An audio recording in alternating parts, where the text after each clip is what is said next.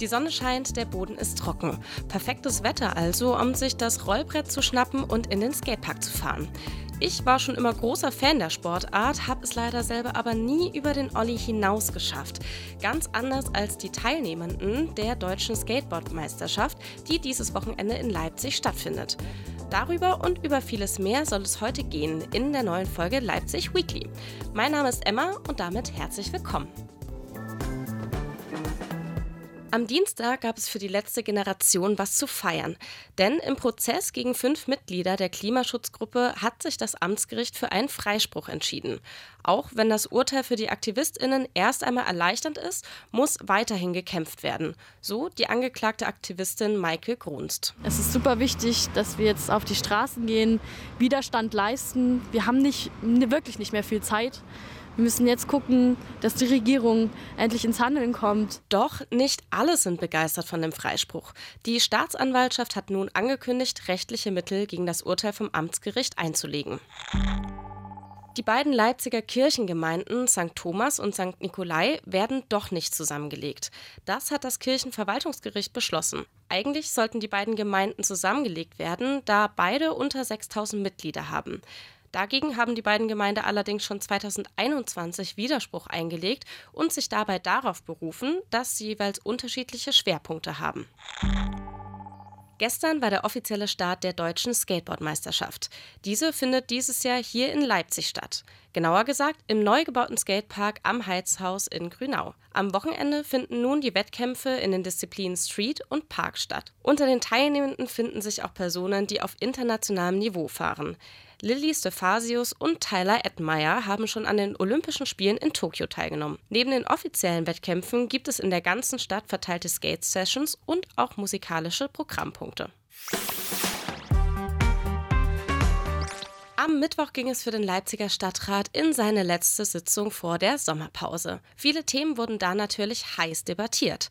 Ein wichtiger Punkt auf der Tagesordnung war auch die Wahl des Chefinnenwahlausschusses. Was dabei so los war, hat sich meine Kollegin Julia angeschaut. Gleich mal zu Beginn, Julia, was ist denn eigentlich dieser Wahlausschuss? Ja, der Wahlausschuss ist, wie der Name schon so ein bisschen verrät, dazu da, um die Chefinnen zu wählen. Das sind LaienrichterInnen, die die BerufsrichterInnen bei ihrer Arbeit unterstützen. So sollen die Entscheidungen des Gerichts möglichst volksnah sein. Der Ausschuss hat sieben Mitglieder. Die werden vom Stadtrat gewählt und entscheiden, wer von den BewerberInnen letztendlich Chefin wird. Jede Partei darf eine Person für den Ausschluss vorschlagen. Eigentlich sollte die Wahl ja schon in der letzten Ratsversammlung getroffen werden. Da gab es aber so das eine oder andere Problem, richtig? Genau. Der Durchgang am Mittwoch war schon der fünfte Wahlgang. Und auch in dem lief nicht alles rund. Ich breche den Wahlvorgang ab. Leider ist ein Fehler passiert bei den Wahlzetteln. Demzufolge setzen wir die Ratsversammlung fort, bis neue Wahlzettel gedruckt sind und wir neu wählen können. Der Kandidat der AfD, Jörg Kühne, wurde viermal nicht gewählt. Auch der Gegenkandidat der Grünen konnte die nötige Zweidrittelmehrheit nicht erreichen. Daraufhin hatte die CDU den fraktionslosen Kandidaten Tobias Hollitzer vom Museum in der runden Ecke vorgeschlagen. Der wurde dann zur großen Erleichterung der Stadträte im zweiten Durchgang gewählt. Okay, also du sagst jetzt zur großen Erleichterung. Was wäre denn passiert, wenn man sich jetzt nicht auf einen Kandidaten geeinigt hätte? Das weiß bei den Stadträten auch keiner so genau. Deswegen war die Lage ja auch so angespannt. Im schlimmsten Fall hätte der Ausschuss keine neuen Chefinnen wählen können. Damit die Rechtsprechung funktioniert, braucht es die aber. Ohne Chefinnen wären manche Gerichtsverfahren, besonders im Strafrecht, nicht möglich. Wenn es zu solchen Problemen führt, wenn sich die Ratsmitglieder nicht auf einen Kandidaten einigen können, warum haben sich denn die übrigen Fraktionen so gegen den AfD-Kandidaten gewehrt?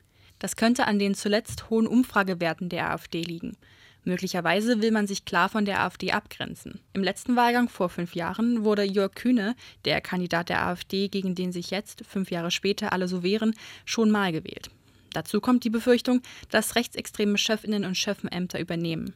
Gegenüber der AfD wird auch der Vorwurf laut, sie wolle mehr Rechte in Chefinnen und Chefenämter bringen. Jetzt fiel die Wahl also auf Tobias Hollitzer. Wie geht es denn jetzt weiter? Der Konflikt ist jetzt erstmal beigelegt.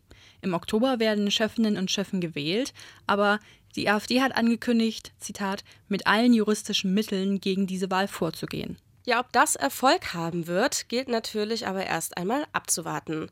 Nachdem dieses Thema vor der Sommerpause also noch abgehakt werden konnte, steht die nächste Ratsversammlung dann am 20. September wieder an. Und auch wir von Mephisto 97.6 sind da natürlich wieder live für euch mit dabei. Wir schauen jetzt noch, was eigentlich in den kommenden Tagen hier in Leipzig so los ist. Zuerst einmal AutofahrerInnen aufgepasst, denn am Sonntag wird der Innenstadtring für den Autoverkehr teilweise gesperrt. Denn das Bündnis Ring Frei organisiert am Sonntag auf dem Tröndlinring ein Stadtfest unter dem Motto Spazieren und Spielen, wo sonst Autos fahren. Komplett gesperrt wird der Ring allerdings nicht, denn die zwei äußeren Spuren und die Schienen der LVB bleiben weiterhin befahrbar. Außerdem startet heute die CSD-Woche mit der Fahnenhissung am Rathaus.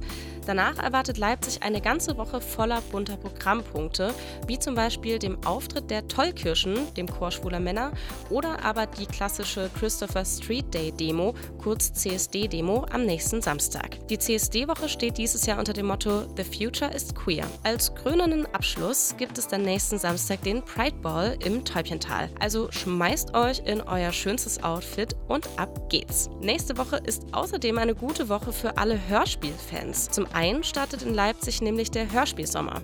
Dabei könnt ihr euch unter anderem auf den Hörspielwettbewerb freuen, den wir bei Mephisto 97.6 nächsten Freitag und Samstag live übertragen werden. Doch das war noch nicht alles, denn auch wir veranstalten wieder unser jährliche Hörspiel-Lounge. Seid gespannt, denn neben den besten Hörspielen des Sommersemesters und ein wenig Musik wird es auch ein Live-Hörspiel geben, das der Lauschangriff extra für diese Veranstaltung kreiert hat. Also erscheint zahlreich nächsten Freitag 19 Uhr in der Moritzbastei. Ja, so viel zur nächsten Woche. Mein Name ist Emma und das war Leipzig Weekly, euer Wochenrückblick. Die nächste Folge gibt es dann wie immer nächsten Freitag. Bis bald. Tschüssi.